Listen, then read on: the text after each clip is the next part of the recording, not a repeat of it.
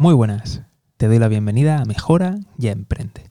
Mi nombre es José García, soy economista colegiado y hoy hablamos de la gestión del empleo de Estados Unidos versus la que ha hecho Europa durante la crisis de la pandemia.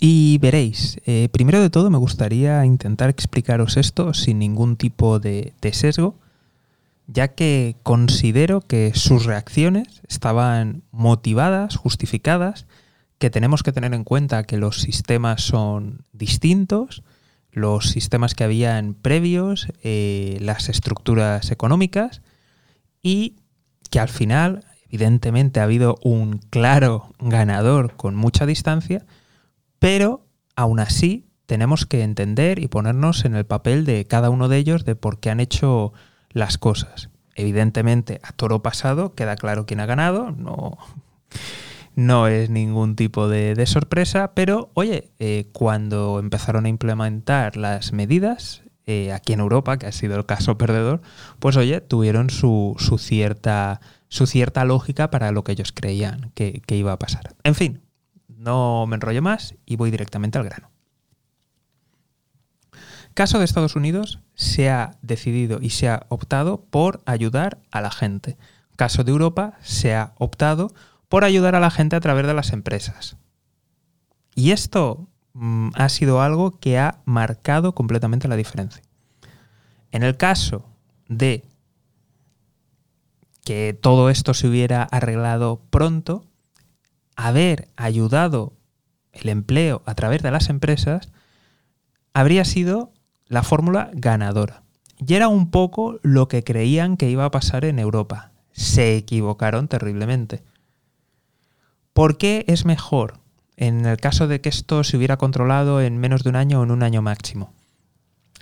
Habría sido lo adecuado porque de esa forma te evitas una destrucción de empresas enorme porque facilitas a la gente que continúe, facilitas que no haya despidos y además te facilita que continúes teniendo un tejido eh, económico, bien sea de industrial, de primario o de servicios, mucho más resistente.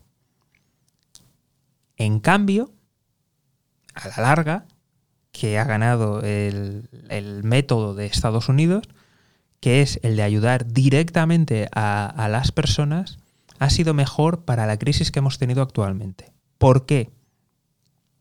Porque si tú ayudas directamente sin pasar por las empresas, eso permite que aunque haya una destrucción de, de, empleo muy fuerte, brutal, permite que la gente tenga cobertura y permite que la gente se recicle. ¿Por qué? Porque no tenemos muy claro si van a poder volver a sus puestos de trabajo anteriores o si sus empresas van a continuar existiendo. De esta forma también eh, permites eliminar esos empleos que a lo mejor ya no van a tener sentido. Entonces, eso permite que al principio haya una destrucción mucho más rápida del empleo, que se hunda más la economía, pero tú permites que tanto los empleos como los trabajadores se puedan readaptar mucho más rápido y eso hace que cuando las cosas empiezan a funcionar vaya mucho más rápido y mucho más fuerte. ¿Por qué se ha actuado así y no solamente por eh, cada uno de ellos, tanto a nivel de Estados Unidos como a nivel de Europa, eh, trabajaban con diferentes escenarios de tiempo? Pues, evidentemente, por las estructuras que tenían. Aquí en Europa hay unas estructuras de protección social que están de siempre. Entonces, eh, si hay que hacer algo extra, en vez de haberlo hecho ayudando a las personas directamente cuando ya tienen el paro, ya cotizan para eso, se decidió por eh, hacerlo a través de empresas, para que de esa forma, pues bueno, eh, pudieran sobrevivir más empresas y más negocios. Pero, ¿qué ocurre? Que al recibir estas ayudas, hace que mucha gente pues se replantee, eh, empieza a pensar que, oye, a lo mejor volvemos a lo de antes y a lo mejor pues me conviene seguir. Cuando a lo mejor lo, lo mejor, evidentemente, que es lo que ha pasado en Estados Unidos, a lo mejor hay que reconvertirse, a lo mejor hay que cerrar esto, abrir otro, a lo mejor eh, tengo que estudiar algo nuevo, a lo mejor tengo que, que prepararme para, para, otro sector, o tengo que reciclarme, o tengo que, que cambiar. Entonces, eso ha permitido que en Estados Unidos vaya mucho más rápido y mucho más fuerte. Por otro lado, también el incentivo en Estados Unidos es que no tienen un sistema de protección tan fuerte como tenemos aquí en Europa y que recae básicamente a nivel privado y entonces hace que o los gobiernos dan una ayuda directa y fuerte a las personas sin pasar por nadie, o, realmente puede ser el apocalipsis para mucha gente y eso puede acabar produciendo disturbios y puede llegar a ser, vamos, insostenible. Entonces, una vez visto esto y viendo por qué hemos tenido la reacción que ha habido en, por ejemplo, en Estados Unidos, esa recuperación fulgurante, eh, que es esos crecimientos que se prevén que van a ser más estables. Y luego, en cambio, vemos aquí en, Europa, pues bueno, que los niveles de desempleo son, son altos, que es cierto que ha habido el escudo, la protección social, lo que tú quieras, pero la realidad es que hay mucha gente, pues bueno, que no ha terminado de salir o que no ha terminado de encontrar empleo, más luego hay mucha gente desanimada que ni siquiera se ha puesto a buscar empleo.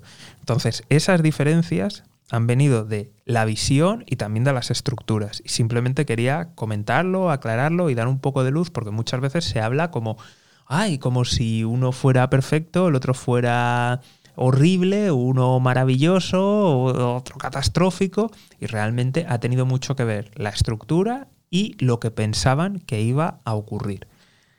Evidentemente, ahora que sabemos lo que ha ocurrido, es fácil saber, es fácil decirlo. Por otro lado, también hay, algo que, me preocupa mucho y que va a lastrar de aquí en adelante.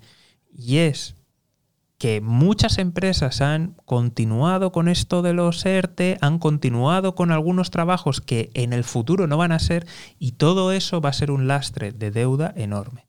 Creo que aquí también ha pesado mucho, mucho que muchas pymes, que hay muchas pymes, que hay mucha pequeña empresa que, luego va a tener muy difícil librarse de esa deuda. Y, eso es un, lastre y un, y un, peligro. Es un peligro muy grande y es un lastre para todo crecimiento potencial. Entonces hay que tener mucho ojo con esto. Eh, en Estados Unidos ha sido muy duro, pero muy rápido. Y, creo que hay que vigilarlo. Hay que vigilarlo ahora mismo, porque claro, no es lo mismo algunas empresas eh, grandes que muy probablemente alguna deuda, aunque sea impagada, se acabará convirtiendo a, capital, o sea, en acciones, y de esa forma pues será una reducción importante en los intereses. Mucha pyme, micropyme, va a tener, además de ese problema, va a tener el problema de que mucha de su deuda va contra su patrimonio personal y encima habrán pedido créditos, eh, bueno, habrán no, lo han hecho, han pedido créditos personales y, creo que todo esto no solamente lo vamos a ver justo inmediatamente, sino que lo vamos a ir viendo de cara al futuro, va a lastrar bastante. Entonces, mucho, mucho cuidado. En fin, espero haberos aportado algo de luz. Da igual el, partido o la tendencia política que, tengáis. Espero que, os haya sido resultado interesante y espero por lo menos haberos hecho pensar y, y recapacitar. Un saludo y nos vemos aquí en Mejora y Emprende.